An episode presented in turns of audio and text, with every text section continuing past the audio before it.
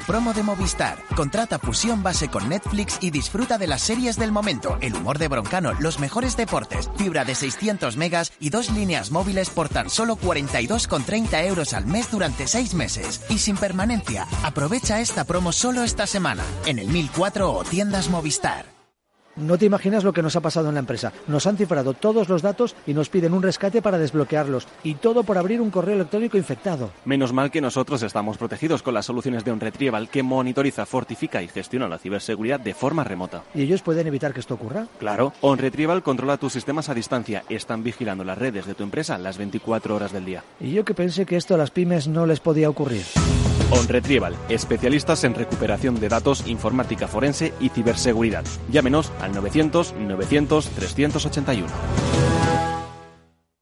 En CX Loyalty llevamos más de 40 años trabajando para conocer y comprender a los consumidores. Gracias a esto, somos líderes mundiales en diseñar, crear y gestionar programas de fidelización para algunas de las empresas más grandes del mundo. Desarrollamos propuestas de valor para mejorar el día a día de las personas y por eso, desde CX Loyalty, queremos ayudarte a que te encuentres más seguro con nuestro Consejo de Ciberseguridad, todos los lunes a las 19.30 horas en el Afterword de Capital Radio. No te lo pierdas.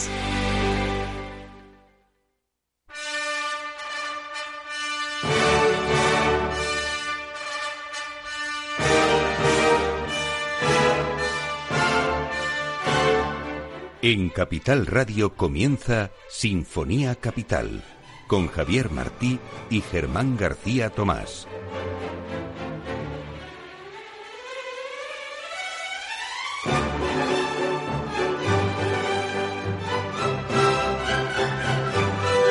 Muy buenas tardes, queridos oyentes de la Radio Económica de Capital Radio. Aquí damos comienzo una tarde de viernes más a Sinfonía Capital, el programa magazine de la música clásica en las ondas de Capital Radio. Hacemos este programa. Quien les habla, Germán García Tomás. En esta ocasión no se encuentra con nosotros Javier Martí, presidente de la Fundación Excelentia, y a los mandos técnicos nuestro compañero Alberto Coca en este Día de Todos los Santos, día festivo, 1 de noviembre, en el que hemos pasado ayer mismo un concierto del ciclo Grandes Clásicos de la Fundación Excelentia en la Sala Sinfónica del Auditorio Nacional de Música de Madrid con música de Mendelssohn y de Tchaikovsky.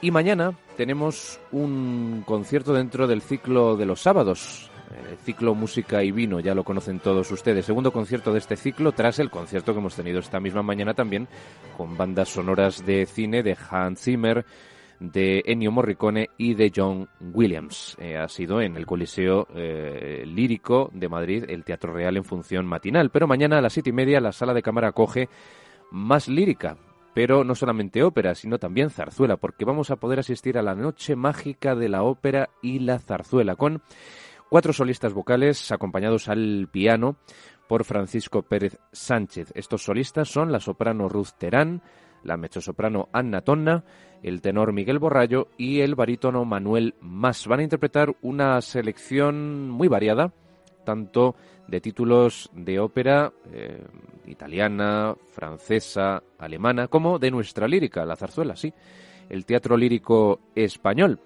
Y si les hacíamos una pregunta dentro de ese formato nuevo que hemos eh, ideado, que hemos querido introducir en este programa, en esta presente temporada, la cuarta de Sinfonía Capital, eh, con este horario ampliado de seis y media a ocho de la tarde de los viernes, cambiando de los martes a los viernes, pues les planteábamos, como digo, como decía, la pregunta relacionada con la Traviata de Verdi, que fue la obra que se pudo ver el pasado sábado en el auditorio del Palacete de los Duques de Pastrana, este inmortal título de Giuseppe Verdi, les preguntábamos eh, en qué cortesana parisiense o parisina está inspirada la Traviata de Verdi. Y la respuesta ya nos han llegado correos, nos llegaron, de hecho, en la tarde del pasado viernes, pues contestaron todos correctamente que era Marie Duplessis o Alfonsine eh, Duplessis, también se la, se la conoce así. Verdadero nombre, Rose Alphonsine Plessis,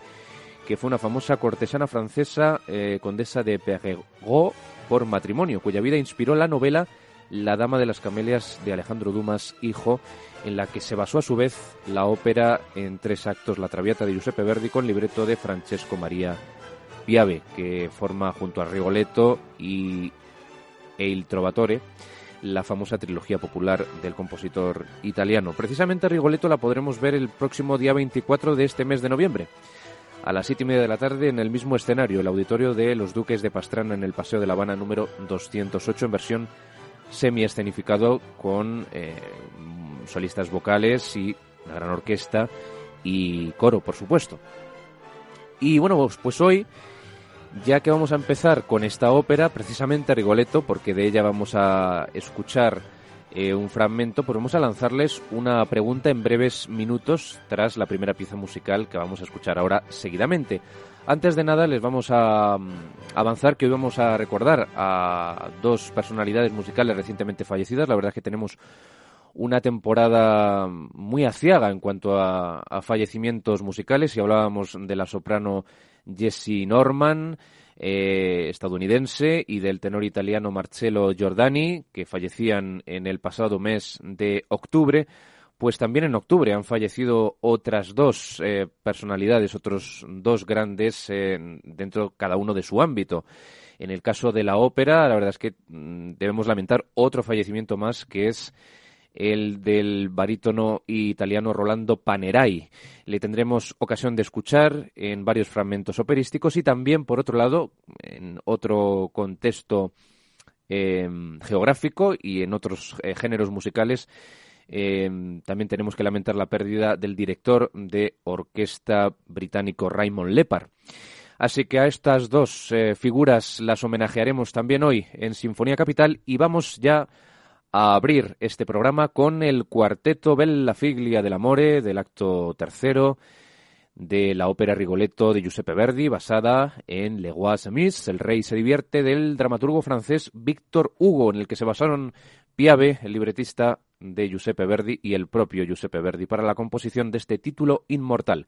Vamos a escuchar la interpretación de Plácido Domingo en El Duque de Mantua, Ileana Cotrubas como Gilda, Piero Capuccilli como el personaje titular de Rigoletto y Elena Obrazova como Madalena en este cuarteto inmortal de la no menos inmortal ópera de Giuseppe Verdi para empezar así hoy Sinfonía Capital en este día de todos los santos.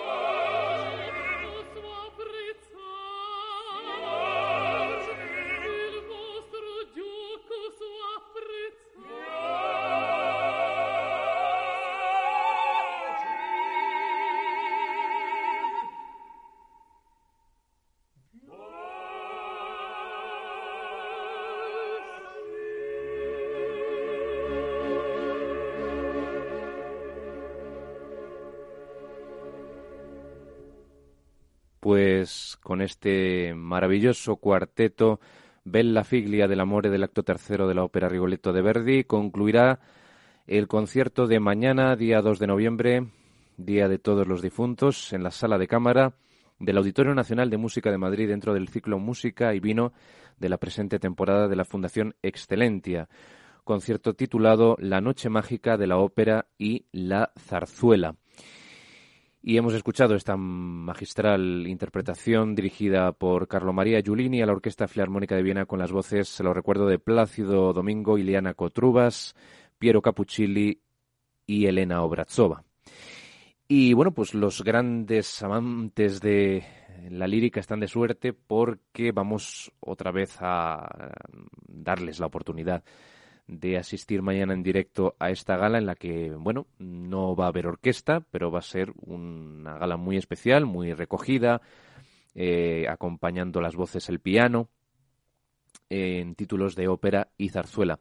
Y precisamente, como yo les decía antes, vamos a lanzarles la pregunta relacionada con Rigoletto, que vuelvo otra vez a recordarles, van a volver a tener la oportunidad de mm, escucharla completa el próximo día 24 de noviembre en el auditorio de los Duques de Pastrana. La pregunta que les proponemos en relación con Rigoletto es en qué dramaturgo francés está basada esta ópera. O sea, tanto Verdi como su libretista Francesco Maria Piave se basaron en un famoso dramaturgo francés que mm, había compuesto una obra mm, escénica, una obra de teatro en la que, pues, eh, tanto Piave como Verdi vieron una obra que se podía convertir en, una ópera, un, melodrama, ¿verdad?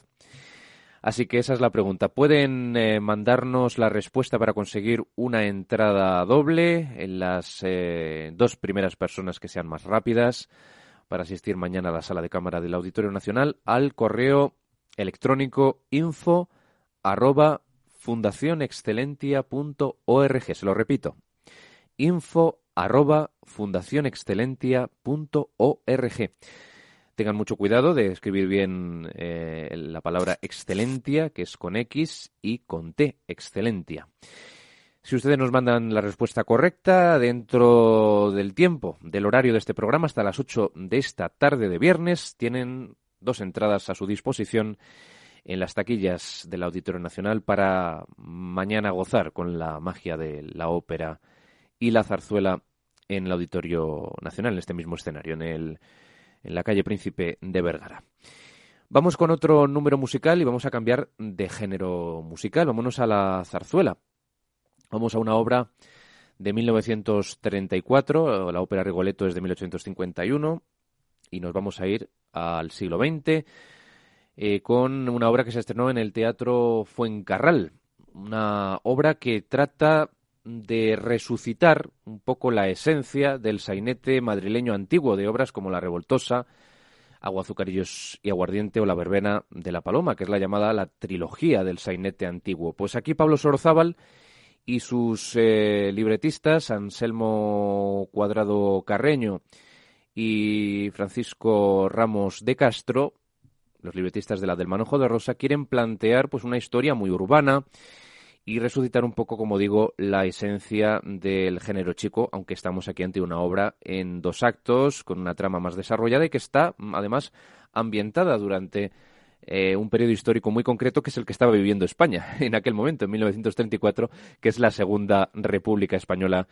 eh, en un periodo además un tanto convulso, ese año 1934. De hecho, como curiosidad les diré que la plaza, mm, una de las partes en las que se desarrolla la acción de la del manojo de rosas, esta bella historia de amor entre eh, un mecánico, eh, Joaquín, y una vendedora de flores, una florista, Ascensión, pues la plaza donde se desarrolla la acción se titula La Plaza, o se llama, La Plaza del que venga. O sea, con eso ya mm, los libretistas quieren decir algo de que la situación social estaba un poquito convulsa en ese año 34 la plaza del que venga, un dato curioso.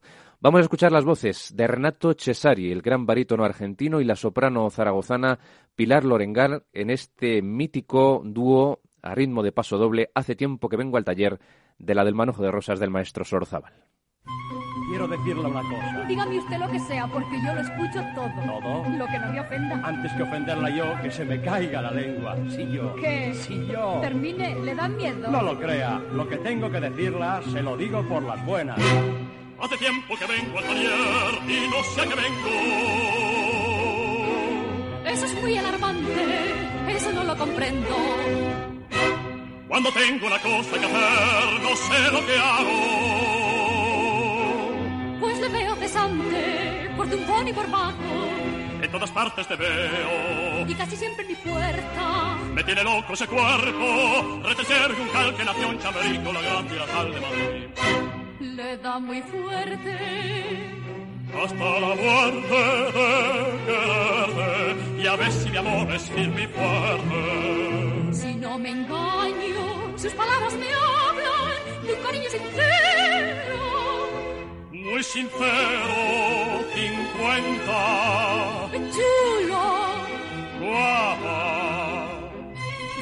Castita. Cuando Dios te echó al mundo, qué faena me hizo. Cariño,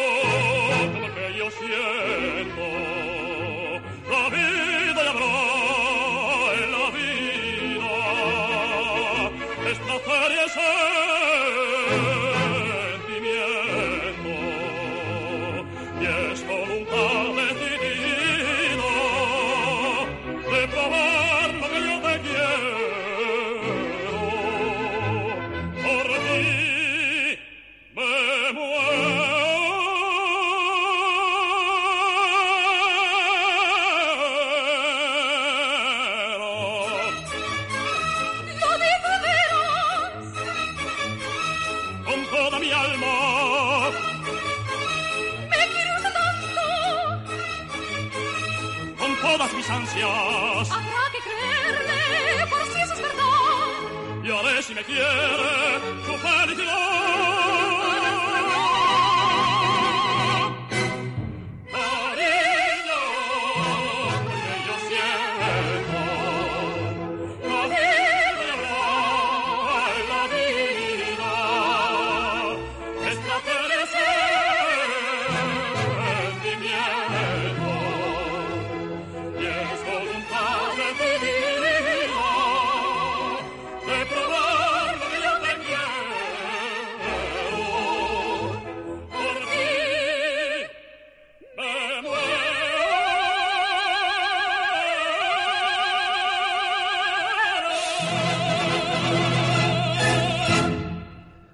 Ahí teníamos a estos dos grandes de la lírica española, Renato Cesari y Pilar Lorengar, en este famoso dúo Hace tiempo que vengo al taller del acto primero de los dos dúos que tienen los personajes de Ascensión y Joaquín.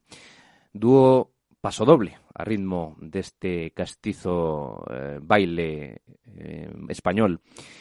Y bueno, es uno de los números también que forman la gala de mañana día 2 de noviembre en el Auditorio Nacional de Música de Madrid. Le recuerdo la pregunta que hemos lanzado Estamos buscando el dramaturgo francés en el que se basaron los autores de Rigoletto, o sea, tanto Verdi como su libretista Francesco María Piave, para elaborar Rigoletto. Pueden escribirnos a info para mm, darnos la respuesta, para decirnos quién era ese personaje, ese dramaturgo francés, eh, muy famoso por una obra en, en, especial que se ha llevado al musical, de hecho, eh, en numerosas ocasiones, pero no es la obra en la que se basaron eh, Verdi y su libretista para Rigoletto. Pueden hacerlo, como digo, hasta las 8 de esta tarde, el momento en el que finaliza la emisión de Sinfonía Capital. Vamos con un último número musical que hemos querido elegir para ilustrar esta gala de mañana.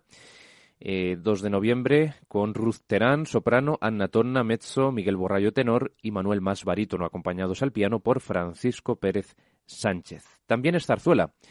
Y nos vamos a ir a 1923, que es cuando se estrenó en el Teatro Apolo de Madrid Doña Francisquita, de Amadeo Vives, con libreto de Federico Romero y Guillermo Fernández Show. Vamos a escuchar la famosísima, ultra archiconocida, podemos decirlo así, eh, Canción del Ruiseñor, que canta el personaje titular de Francisquita. Vamos a escuchar una interpretación eh, que nos brinda de manera soberbia la soprano María Bayo, la soprano navarra, aquí con la Orquesta Sinfónica de Radio Televisión Española, dirigida por Enrique García Asensio, en un concierto en directo en el que las partes en las que el personaje de Fernando Soler, el personaje de Fernando, pues eh, eh, dialoga, interpela a Francisquita, la va diciendo cosas, pero claro, como esta es una interpretación solamente de la romanza para ella, pues no, no escuchamos a ningún tenor que le hace la réplica. Escuchamos, por tanto, esta famosísima canción del Ruiseñor en la voz de Doña María Bayo.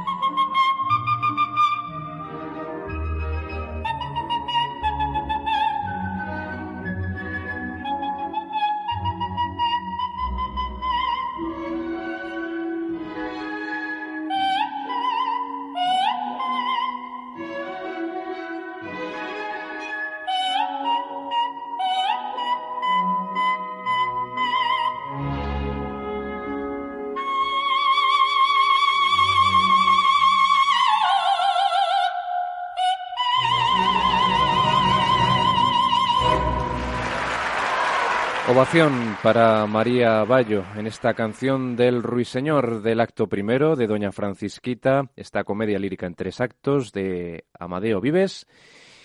Y es todo un gusto escuchar a la soprano Navarra esos picados que hacía con esa limpieza, con esa emisión tan formidable.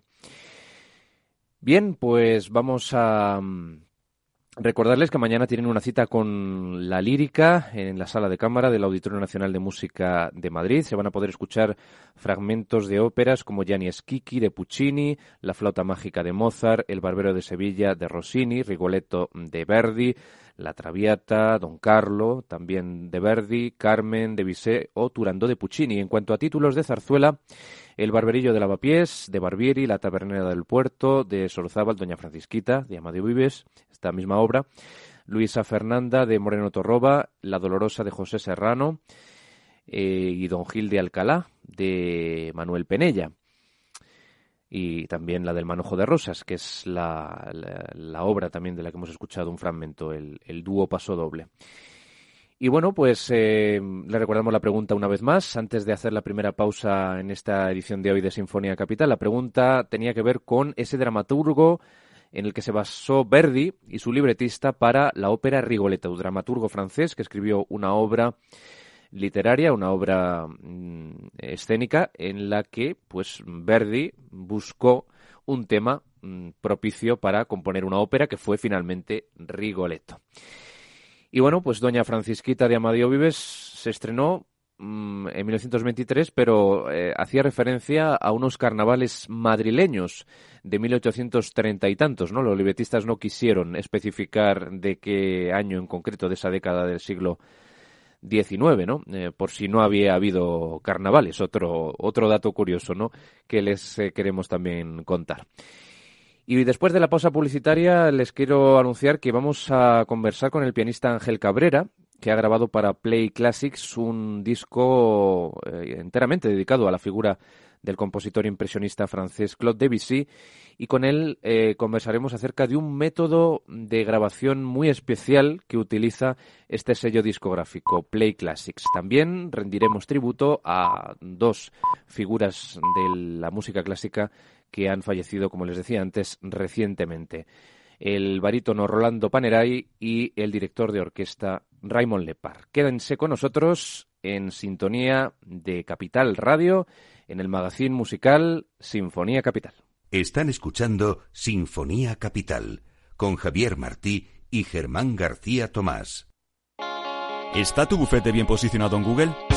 El 77% de usuarios buscan los servicios que necesitan Internet. Si no te encuentran a ti, encontrarán a tu competencia. En comunicación jurídica llevamos 20 años ayudando a dar visibilidad a empresas del sector legal. Web corporativa, estrategias publicitarias, marketing en redes sociales. Infórmate en comunicacionjurídica.com o en el mail info comunicacionjurídica.com. Comunicación Jurídica. Hacemos visible tu despacho. Llega la super promo de Movistar. Contrata fusión base con Netflix y disfruta de las series del momento, el humor de Broncano, los mejores deportes, fibra de 600 megas y dos líneas móviles por tan solo 42,30 euros al mes durante seis meses. Y sin permanencia. Aprovecha esta promo solo esta semana en el 1004 o tiendas Movistar. Tranquilidad es el sonido del mar. Tranquilidad es invertir al tiempo que ahorras, diversificas y proteges tu inversión.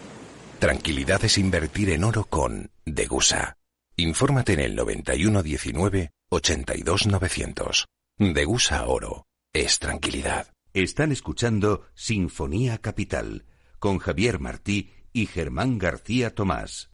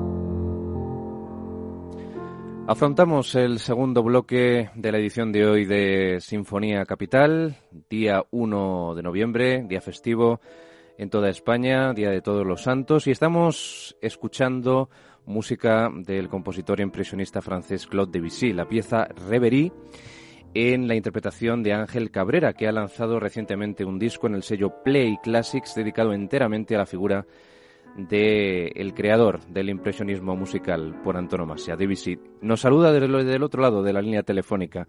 Muy buenas tardes, Ángel. Hola, buenas tardes, ¿qué tal? Muy buenas tardes. Muy bien, pues aquí deleitándonos ¿no? con, la magia de Debussy, ¿no? Eh, con este CD que has querido dedicar enteramente ¿no? a algunas de las piezas más representativas, más emblemáticas, unas más conocidas que otras, ¿no? de, de Debussy. ¿Qué te lleva a compendiar eh, estas piezas cortas de Debussy en, este álbum? Pues bueno, un poco, un poco quise eh, recopilar eh, eh, estas eh, piezas que en un principio son algunas de ellas pues de, juventud, ¿no? Como este Reverie que, que estábamos escuchando precisamente ahora y surge un poco pues por, por el amor eh, hacia la música de Debussy y hacia lo que el propio compositor representa para la música clásica y para, para el arte en general. Y que en mi caso pues yo descubrí muy joven, eh, con, con 15, 16 años, también a través de, del simbolismo literario y del impresionismo, aunque él no, no se escribía eh, a esa corriente impresionista, me saliría más a, al simbolismo y entonces bueno ha sido como eh, elegir un poquito estas piezas eh, que considero pues representativas y también muy conocidas ¿no? en general para, para, para el público ¿no? Sí. que hay otras obras por ejemplo como los preludios que son un poquito más elaborados ¿no? ya que Debussy representa un poco eh, el germen eh, nuevo de lo que será la música del siglo XX entonces bueno un poquito he querido elegir estas, estas obras en este, en este sentido. ¿no? Comienza Ángel tu álbum, tu disco con este Reverie, y luego sigue pues con una obra muy emblemática como es la Suite Bergamas, de la que se ha hecho muy célebre ese famosísimo Claro de Luna, utilizado pues en multitud de ocasiones, ¿no? publicitariamente sobre todo, ¿no? y que da tanto juego, ¿no? A nivel eh, evocador, podemos decir, ¿no? representativo también de esa corriente, ¿no? A la que tú aludías el, el simbolismo, efectivamente, porque eh, estamos acostumbrados a catalogar a Debussy como impresionista, pero sería más bien efectivamente simbolista. Y luego tienes otras piececitas, ¿no? Eh, cortas, ahí están las dos arabescas y, la suite de estampas también, que son tres piezas, tres piezas maravillosas, Ángel. Sí, sí, eso es, eh, como decía, pues, y como bien tú apuntabas, ¿no? son piezas, algunas mías no conocidas, también a través de la filmografía, y son piezas realmente que, que representan muy bien lo que es la estética de Debussy, por ejemplo, las estampas, ¿no?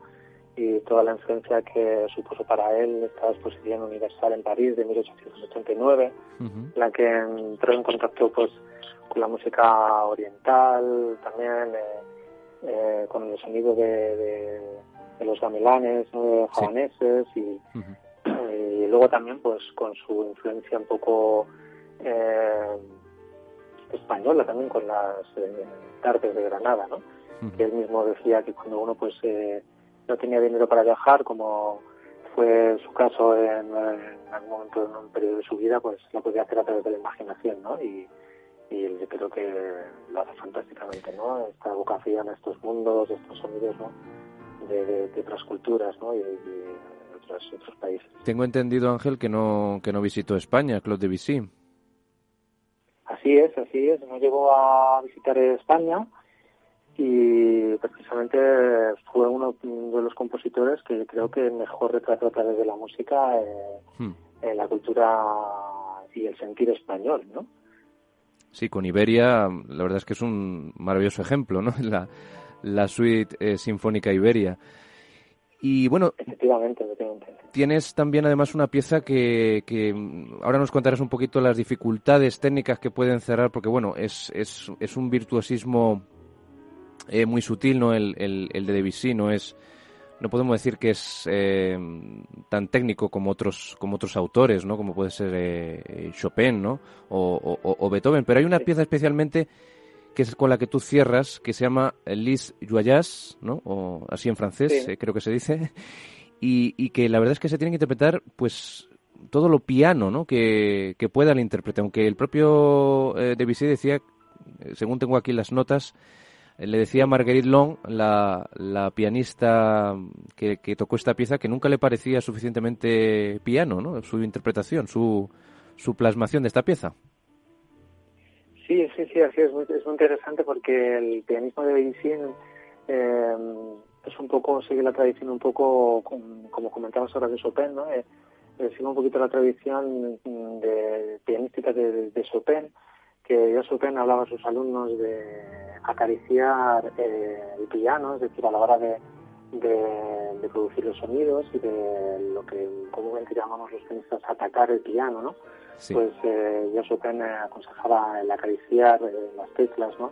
Extraer el sonido de las teclas y esto eh, lo heredó Debussy a través de, de un profesor, una profesora que había estudiado con, con un alumno de, de, Chopin y también lo, lo trasladó a sus discípulos eh, o pianistas que conocen en la época, como en este caso a Long, que, que es bien sabido, ¿no? como, como comentabas que aparecen las notas del programa, pues que les pedía ¿no? este, este extraer del teclado, ¿no? los, los sonidos, acariciar la tecla, eh, como hacer desaparecer los majillos del instrumento, ¿no? como un instrumento imaginario en el que no tuviera eh, majillos. ¿no? Y precisamente esta vida alegre pues combina un poquito todo lo que es la, técnica y la paleta sonora de, de Debussy. Es, eh, requiere mucha sensibilidad eh, para conseguir estos ambientes pianísimos y luego a la eh, también profundidad para este final de la obra que es como un torbellino ya también una festividad rítmica ¿no? que refleja muy bien lo que es esta isla alegre ¿no? que por cierto está inspirada en un cuadro de, de Gato que, que que se ve precisamente en el cuadro ¿no? como una pareja, parejas de amantes que se acercan a un barco que les llevará a esta isla de, de, de Cítera, Citerea, en, algunos, eh, en, algunos cuadros ¿no? que diferencian entre Cítera y Citerea, pero a fin de cuentas la isla del amor de, Venus. ¿no? Y es una pieza que, que transmite todo este, todo este desarrollo, ¿no? estas sutilezas eh, del inicio y y esta explosión rítmica también de fuerza ¿no? del final. Y luego hay otra pieza que no hemos mencionado que se titula La, la más que lenta, ¿no? La plus que lente, ¿no? Que, parece ser que hay que interpretarla también eh, ahora en un clima eh, pues pues muy muy muy muy reposado, muy lento. Eh, si hablamos del pianismo, ahora ahora de lentitud, ¿no? Con esta pieza. Sí, efectivamente, sí, sí, es como cada vez más lento, ¿no? De, y es como eh, eso es un, una especie casi como de, improvisación ¿no? de, un vals que, que, se toca todo eh, de una manera muy muy rubato y el ritmo en sí también es muy muy rubato no y, y es muy muy evocador no de, de, este, de, estos principios de, de, París que en París no que en el fondo bueno es es como un poco como surge ¿no? en este en este momento también no que como como un refugio no esta visión que, había al principio no de, de, siglo una esta visión positivista no y también el inicio de, la ciencia moderna no y este surge este, esta estética no simbolista eh, simbolista no de, de, evocar no y de, desvelar no de hacer visible aquello que no que no es que no es tan visible no quizá quizá en eso Ángel está pues la magia que reviste la música de Debussy, porque eh, últimamente veo que los intérpretes españoles, creo que recientemente también Judith Jauregui ha grabado un, CD dedicado a, Debussy. La verdad que eh, os estáis acercando a la figura de Debussy, reivindicándola y defendiéndola eh, como merece este autor, que efectivamente no tuvo una vinculación con España muy grande, pero la verdad es que es un autor fundamental para el desarrollo de, la música del siglo XX y la verdad es que nos congratula que, que los intérpretes vosotros españoles eh, toquéis a, a, este autor, a Debussy.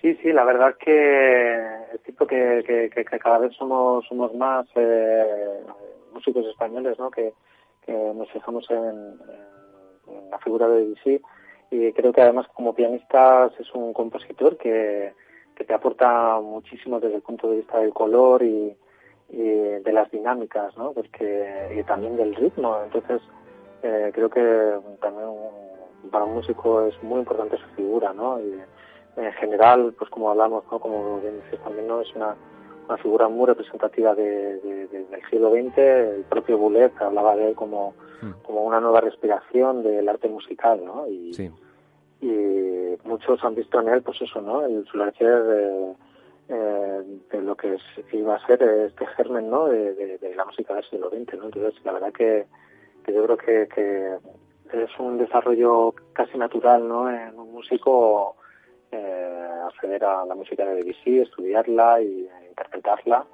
y intentar pues eh, compartirla y transmitirla al público y también eh, en el caso de, de, la enseñanza pues a los alumnos también, ¿no? a las nuevas generaciones allá donde esté Debussy, la verdad es que debe, debe mostrarse muy contento ¿no? de que su música esté realmente viva, porque la verdad es que el año pasado tuvimos ocasión de, escuchar mucho Debussy por el año del, centenario de su fallecimiento en 1918. Y la verdad es que es un autor que, que parece que está más vivo que nunca. ¿no?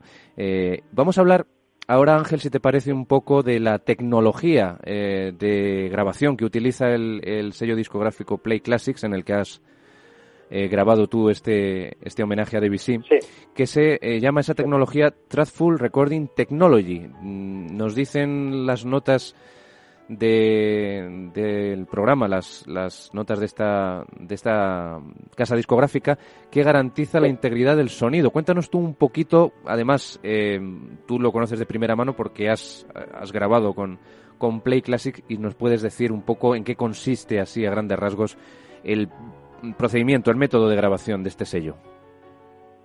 Sí, pues un, poco, yo creo que eh, lo, más, eh, como bien eh, apuntamos, lo más característico es, eh, lo más importante de este, de este sello es que no hay, normalmente cuando uno graba para un sello discográfico siempre se toma mucho tiempo en elegir, digamos, la toma de sonido, ¿no? Y que se ponen diferentes micrófonos en diferentes puntos de la sala, que luego eh, recogen el sonido de, de manera muy, muy distinta y, todo esto pasa, digamos, eh, luego a, los técnicos de, sonido que, junto con el artista pues deciden en qué momentos pues coger a lo mejor un sonido más de sala eh, mezclado con un sonido más cerca del instrumento, es decir, que al final eh, digamos que el sonido un poco mm, no es el que realmente uno escucha o, incluso el, que el artista escucha, porque al final es una mezcla de todos aquellos micrófonos de la sala también en la que se, se, grabe eh, y las decisiones que se toman. Eh, entonces, digamos que, que no es un sonido eh, que, que es tan, por decirlo de alguna manera, tan, tan real, ¿no?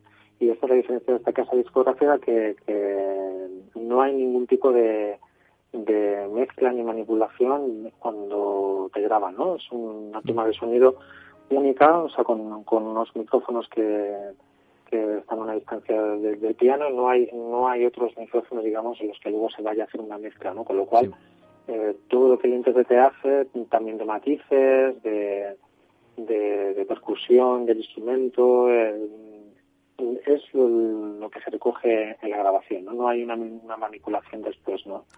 Eh, y esto es lo que hace pues que sea como una grabación, como la traducción, digamos, como un sonido verdadero, ¿no? Sí. Porque eh, lo que tú estás tocando es realmente lo que lo que lo que se graba y lo que se lo que se escucha. De hecho, eh, en lo que es en el estudio, la sensación eh, al escuchar lo que uno está grabando es exactamente prácticamente la misma eh, cuando está uno sentado al piano, cuando escucha ya directamente fuera lo que lo que se ha grabado, ¿no? Para, para hacer la edición. O sea, no hay diferencia entre prácticamente entre lo que se oye en el estudio a lo que a lo que se escucha luego en la grabación, ¿no? Esto es lo que hace que sea realmente algo excepcional, ¿no? Es que sí, sí. es eso, porque como sabes a veces, pues yo recuerdo por ejemplo con Aldo Ciccolini, que con el que trabajé muchos años, que escuchábamos grabaciones y a veces de grabaciones suyas, ¿no? Y él mismo no se reconocía, ¿no?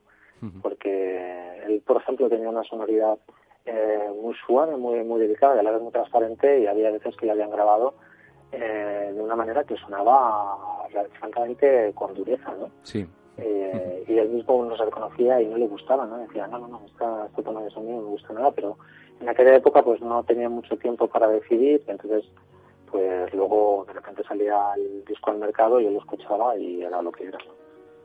Pues la verdad es que es un es, un logro, ¿no? Porque nos da la sensación de que estamos viendo exactamente como en un recital en vivo lo que han captado los, los micrófonos, los dispositivos de grabación sin ningún tipo de manipulación, como bien nos dices, Ángel, sin ningún tipo de edición, de mezcla. Eh, la verdad es que a Glenn Gould yo creo que le encantarían estos métodos porque él era eh, muy, muy propenso, ¿no? Este gran pianista canadiense del siglo XX, eh, muy propenso a, buscar la, esencia del concierto en directo, aunque a él sí que le gustaban las mezclas y se quedaba siempre con, con, con la versión mejor de, lo que había grabado, ¿no? ¿Qué, ¿Qué, opinas tú que le hubiera parecido esto a, a Glenn Gould? seguramente le hubiera parecido bastante interesante, pero es verdad que, como dices, él jugaba mucho con estas mezclas de los diferentes micrófonos y le gustaba jugar con pasar de, de, un micrófono a otro, ¿no? Micrófonos que estaban más alejados del piano, uh -huh. a otros que estaban más cerca en función de los pasajes de, de, la obra que estaba tocando. Y claro que es verdad que no tiene nada que ver eh, lo que luego se un, un, un, oyente escucha en un disco a lo que realmente luego luego eso es. O sea, que yo creo que el, el principal problema de, de cuando se, están, se, se, hacen ese tipo de grabaciones es que no es la realidad acústica, ¿no? De cuando uno va a un concierto y luego escucha al intérprete, ¿no? Que es precisamente lo que este sello trata de conseguir y lo que ha conseguido perfectamente, ¿no? Que es que crear la sensación de que uno puede estar en su caso escuchando eh, un disco, en este caso de, de y tener la misma impresión que la que va a tener cuando vaya a escuchar al artista en, en, en directo, ¿no? Sí. En ese sentido, pues claro, eh, es verdad que Gould era yo creo que le hubiera, le hubiera parecido muy interesante ver que algo así es posible eh, en un estudio de grabación y por otro lado pues no se habría que haber visto si le hubiera si le, le hubiera parecido tan interesante como para eh, grabar el, el, el, así o hubiera preferido seguir haciendo pues como él hizo no de cambiar estas tomas ¿no? Eh, también desde un punto de vista pues, hay que decir eh, por otro lado muy bastante muy artístico no muy muy acorde a la estética que él tenía como artista, ¿no? O sea, que no es para nada una, una crítica, ¿no? A su, sí. su manera de concebir el sonido, ¿no? Que desde luego esta compañía sí que, ofrece, eh, sí que está ofreciendo ¿no? una, un método de grabación, una manera de grabar que es única mm, en, el mercado. En el mercado ¿no? sí. sí. Lo grabaste en 2014, eh, tengo aquí los datos, 7 eh, y 8 de agosto del 14, ha salido ahora. Y bueno, pues invito a todos nuestros oyentes que estén interesados en la figura de Debussy a que se acerquen a las interpretaciones de Debussy de artistas españoles como tú, que ha querido pues eh, recopilar, recoger una selección de algunas piezas muy conocidas, otras menos conocidas, como tú bien decías antes, y que se acerque a este Cabrera Plays Debussy, que es el título ¿no? que, que le habéis puesto a, a este álbum en Play Classics y bueno, con independientemente de, de, lo que dijera o no Glenn Gould, yo creo que eh, es un método, es un método que, que, la verdad es que es muy interesante para, para buscar, ¿no? Eh, por buscar la esencia, la pureza de, de, ese sonido original con el que se está eh, pues registrando el disco, ¿no? Y que, como tú has dicho, es, es pionero, es, es, este sello prácticamente, porque se aleja de todo ese conglomerado de, de montajes, de ediciones, de primera toma, segunda toma, ahora me coges esta que me gusta más, ahora me, me el epílogo me, me coges el final de, bueno, en fin. o sea que sí, es, sí, es, es, es, una cosa que es, es, es pura esencia y, y, y, tal cual es, ¿no? La interpretación. Bueno, pues mm, para terminar, Cabrera, si te parece, mm, Ángel, ¿me puedes decir las próximas citas musicales, conciertos que tengas eh, más próximos en tu agenda? Sí, pues eh, ahora mismo me encuentro, eh, por ejemplo, en, en Gante, eh, eh, realizando unos ensayos con una soprano fantástica de aquí, que es otra de, de mis actividades, eh, la música de cámara, sí. y estamos preparando también aquí un, un nuevo, un nuevo disco con, con de compositores españoles y latinoamericanos y, por otro lado estoy también ahora mismo centrado en la grabación del que será el próximo álbum con el mismo sello discográfico que me encantará presentar de nuevo aquí eh, con todos vosotros que eh, serán los nocturnos de Chopin también un disco ese año yo creo que va, a ser muy, muy, muy especial y muy bello. Y de conciertos, son conciertos que, que ahora mismo pues están todavía un poco cerrándose precisamente para, para presentar estos, estos dos, discos, pero mm, básicamente serán ya a partir de, del próximo año, ¿no? Ya para la temporada que viene, enero, febrero, que estaré encantado de, dar las fechas exactas. Sí. Eh, para que todo el mundo pueda, pueda acercarse y escuchar la presentación de, estos, de estos discos. Pues nada, con dos discos eh, bajo el brazo eh, es lo que ahora mismo te, te ocupa, ¿no? Uno ya lanzado y otro en proyecto.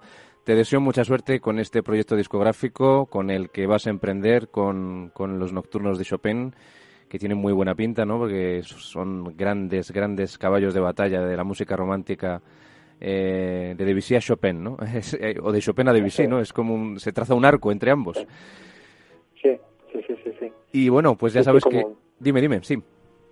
Sí, no, como, como comentábamos antes, ¿no? precisamente eh, la misma línea, la misma tradición eh, un poco eh, pianística, ¿no? De los dos compositores.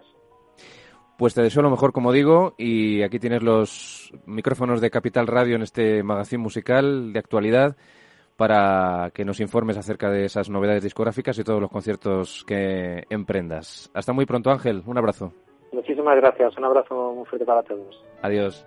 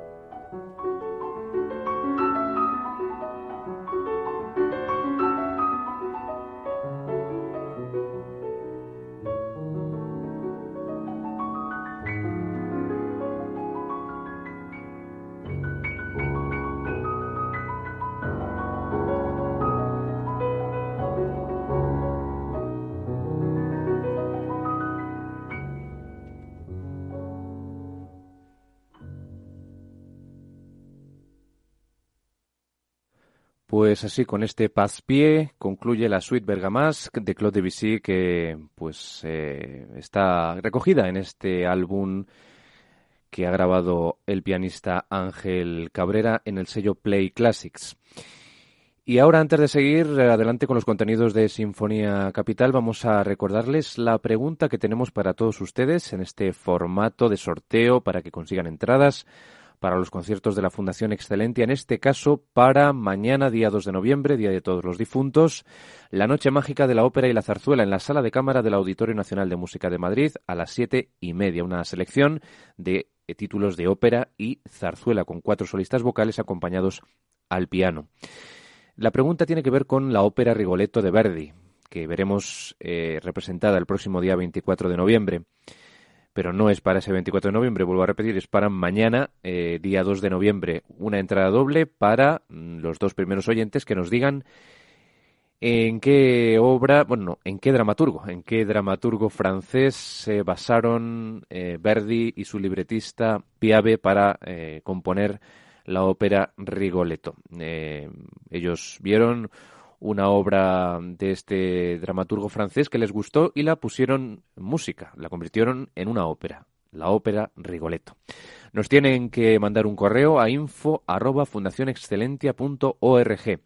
Así que ánimo, inténtenlo porque disfrutarán mañana de una gran selección aquí que ha organizado la Fundación Excelentia con algunos de los fragmentos más conocidos que se los he detallado yo antes, de los títulos que les he enumerado antes eh, y que pues va a ser un concierto un poco más recogido que en la sala sinfónica del Auditorio Nacional.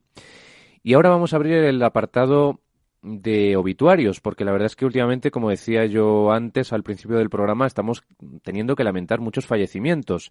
El pasado día 22 de octubre falleció en Florencia a los 95 años el barítono Rolando Panerai, una de las más eh, figuras mm, relevantes de la ópera de la segunda mitad del siglo XX. A lo largo de su dilatada carrera se eh, se extendió desde mediados del siglo XX hasta bien entrado el XXI, Panerai cantaría prácticamente todos los grandes papeles para barítono del repertorio italiano junto a compañeros de la talla de María Callas, Renata Tebaldi, Giuseppe Di Stefano, Alfredo Kraus, Giacomo Laurivolpi, Luciano Pavarotti, Carlo Bergonzi, Mirella Freni, Renata Scotto, Teresa Berganza, Dietrich Fischer-Dieskau, Fedora Barbieri, Leila Genser o Boris Christoph, por mencionar unos, unos cuantos. también mm, decirles que trabajó a las órdenes de los más importantes directores de la segunda mitad del siglo XX, Karajan, Bernstein, Giulini, Barbirolli, eh, Cantelli, Muti, y también se puso eh, a las órdenes de directores escénicos como Streller, Visconti o Zeffirelli. No es uno de los barítonos más conocidos de la lírica. La verdad es que mm, otros eclipsaron un poco la labor de Rolando Panerai, que podemos decir que es una leyenda del canto en cuanto a su tesitura de barítono. Pero hay que mm, mencionarle y, la verdad es que su labor es eh, muy digna porque fue un cantante al más puro estilo italiano. Vamos a escucharle primeramente, vamos a escuchar una faceta, podemos decir, más seria y otra faceta más bufa Vamos a escucharle en el aria de El Conde de Luna, del acto segundo de la ópera Il Trovatore de Verdi. Seguimos con más lírica italiana y con más música del compositor de Busetto. El aria Il Balén del suo sorriso, así lo canta Rolando Panerai.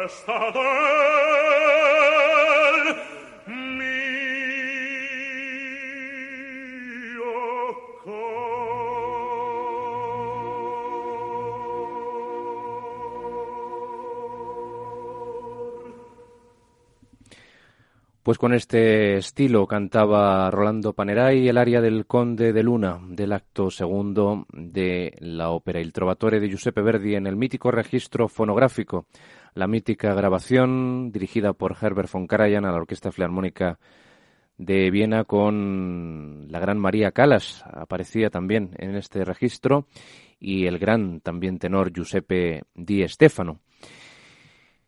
Eh, cantó de todo este barítono, eh, nos dice Fernando Fraga en su obituario para la revista Esquerso, nuestro querido crítico musical, experto en voces, Fernando Fraga. Cantó de todo, como digo, de Monteverdi, Händel y Scarlatti, Menotti y Prokofiev, incluyendo compositores franceses como Gounod, Bizet y Massenet y alemanes como Humperdinck y Strauss. Eh, se centró sobre todo en los compositores de su tierra, del bel canto al verismo, en partes cómicas, para las que tenía una contagiosa simpatía, especialmente italiana, eh, dramáticas y de medio carácter. Se lo permitieron sus medios vocales, su timbre de noble uniformidad, con un vibrato muy personal que le hacía de inmediato reconocible, su sólida preparación y la apasionada entrega al oficio. Cuando ya muy veterano empezó a espaciar sus actuaciones, realizó como director de escena algunos montajes de óperas cómicas italianas, el territorio que sentía más afín. De Verdi, pues llegó a cantar personajes de una variada psicología, de los más líricos como Germón o Giacomo, a los más complicados vocal y dramáticamente como Rigoletto, el Conde de Luna, que le acabamos de oír, Don Carlo de Vargas, y también eh, Ford de Falstaff y el propio Falstaff de la última ópera de Verdi. Se impuso, nos dice también Fernando Fraga, destacó eh, por encima, mm, eh, bueno, no por encima, sino eh, en un mundo en el que triunfaban grandes barítonos como Tito Gobi o Ettore Bastianini, dos grandes pesos, dos grandes tótems de la lírica en los años 50 y 60. Vamos a escucharle ahora en la italiana en Argel de Joaquino Rossini, un personaje cómico, el, personaje que aquí interpreta en esta grabación, dirigida por Silvio Barbiso a la orquesta del Mayo Musicale Fiorentino. Es un área que tiene en el acto segundo junto con el coro. Vamos a escuchar previamente un pequeño recitativo eh, eh, con el barítono con el bajo, eh, mejor dicho, Fernando Corena, y luego empieza ese divertidísimo aria en el que, pues aquí Rossini hace gala de su famoso crescendo, ¿no? Se va la música como animando, va mm, partiendo de, de una mm, de, unas eh, partes muy, muy bajas, va subiendo en intensidad y lo va haciendo a lo largo de todo ese área en la que el personaje pues eh, se encuentra especialmente abrumado ante la presencia de Caimacán. Escuchamos este área de la ópera búfala italiana en Argel de Rossini.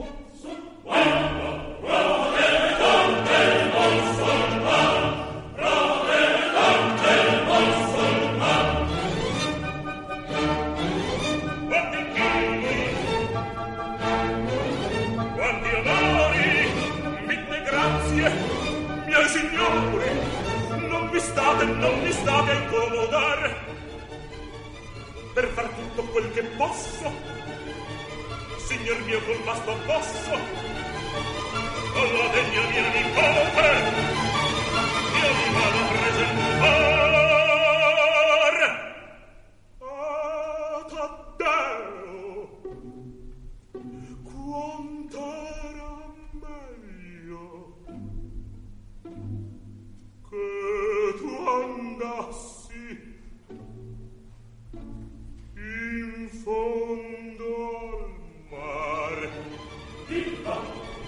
Grazie! Viva! Quanti onori!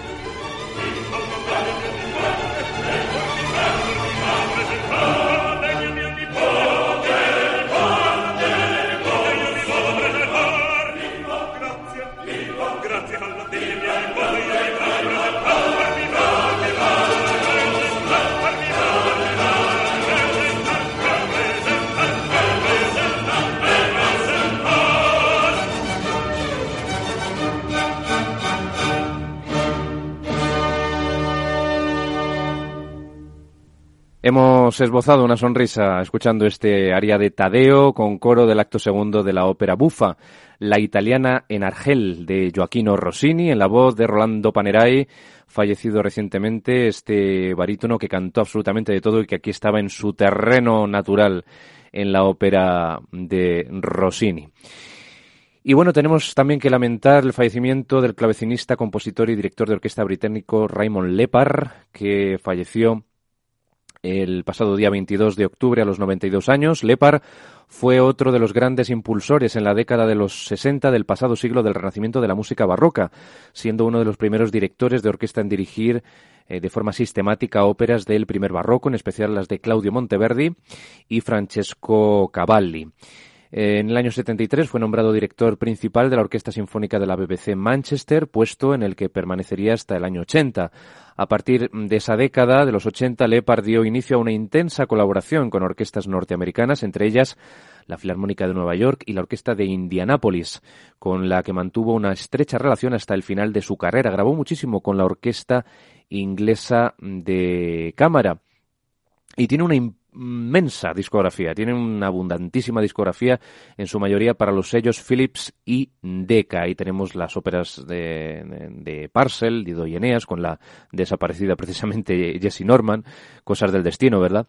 Eh, Händel, Ariodante, Cavalli, La Calisto, Gameau, Dardanus, Mozart, Bastián y Bastiana, eh, muchas de ellas, como decía yo, al frente de la English Chamber Orchestra, la orquesta inglesa de cámara, formación con la que mantuvo una larga y fructífera relación. Vamos a concluir ya este programa de hoy de Sinfonía Capital con un ejemplo de su labor direccional. Vamos a escuchar la antífona de la coronación del el rey Jorge II de Inglaterra, Sadok the Priest, Sadok el sacerdote, que bueno, de ahí partió el himno de la Champions League. Eh, el himno de la Champions League es una reelaboración de esta obra de George Friedrich Handel.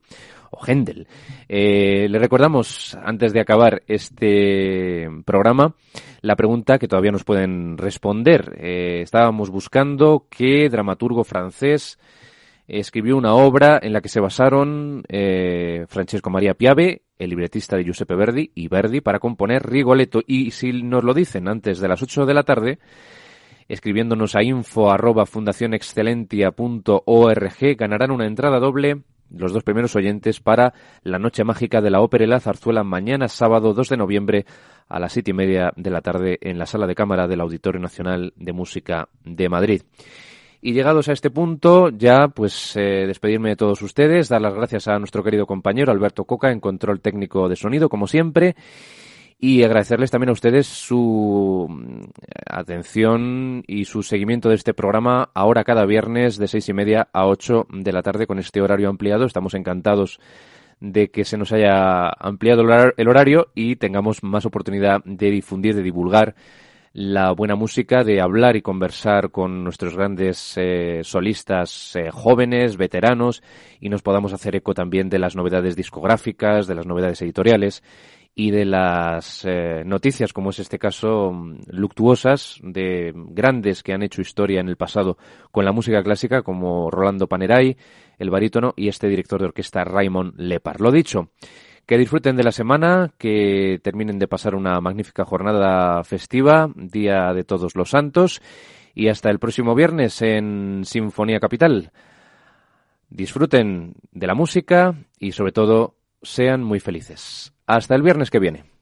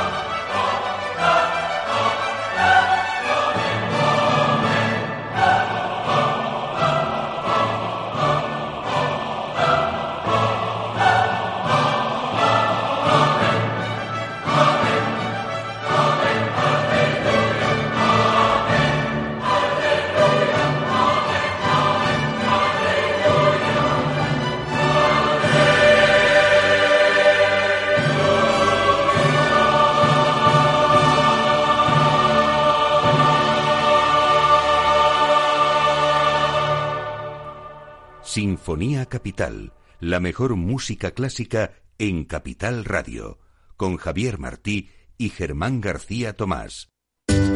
Capital Radio se desplaza a Bilbao el próximo 18 de noviembre, donde analizará en una jornada gratuita de 4 a 6 de la tarde las principales claves para invertir en los mercados. Nos acompañarán Alberto Iturralde, BMO Global Asset Management, Aberdeen Standard Investments, Arquia Profim Banca Privada y Bayern Hall. Reserve su plaza y asista al programa conducido por Luis Vicente Muñoz llamando al 91 283 3333 o en el mail eventos arroba capitalradio.es. El 18 de noviembre de 4 a 6 de la tarde en el Hotel Ilunion Bilbao calle Rodríguez Arias 66 en Bilbao. Apúntate al evento más esperado del año del Value Investing. Tobias Carlyle, el exitoso inversor americano, viene a Madrid de la mano de zonavalue.club. Entra en zonavalue.club, apúntate ahora y ven a aprender con Tobias Carlyle al Auditorio Rafael del Pino el día 6 de noviembre. Zona Value Club, el club de los inversores inteligentes. Hola, soy Leopoldo Abadía, autor de La Crisis Ninja, y quiero hablaros de lo normal. Lo normal es que cuando compramos algo sepamos cuánto tenemos que pagar, ¿no? Pues eso mismo debería suceder a la hora de invertir. Por eso me gusta Finanbest, comisiones bajas y claras, sin letra pequeña. Entra en finanbest.com y descubre que lo normal es extraordinario. Lo normal es Finanbest. Para personas inquietas, Capital Radio.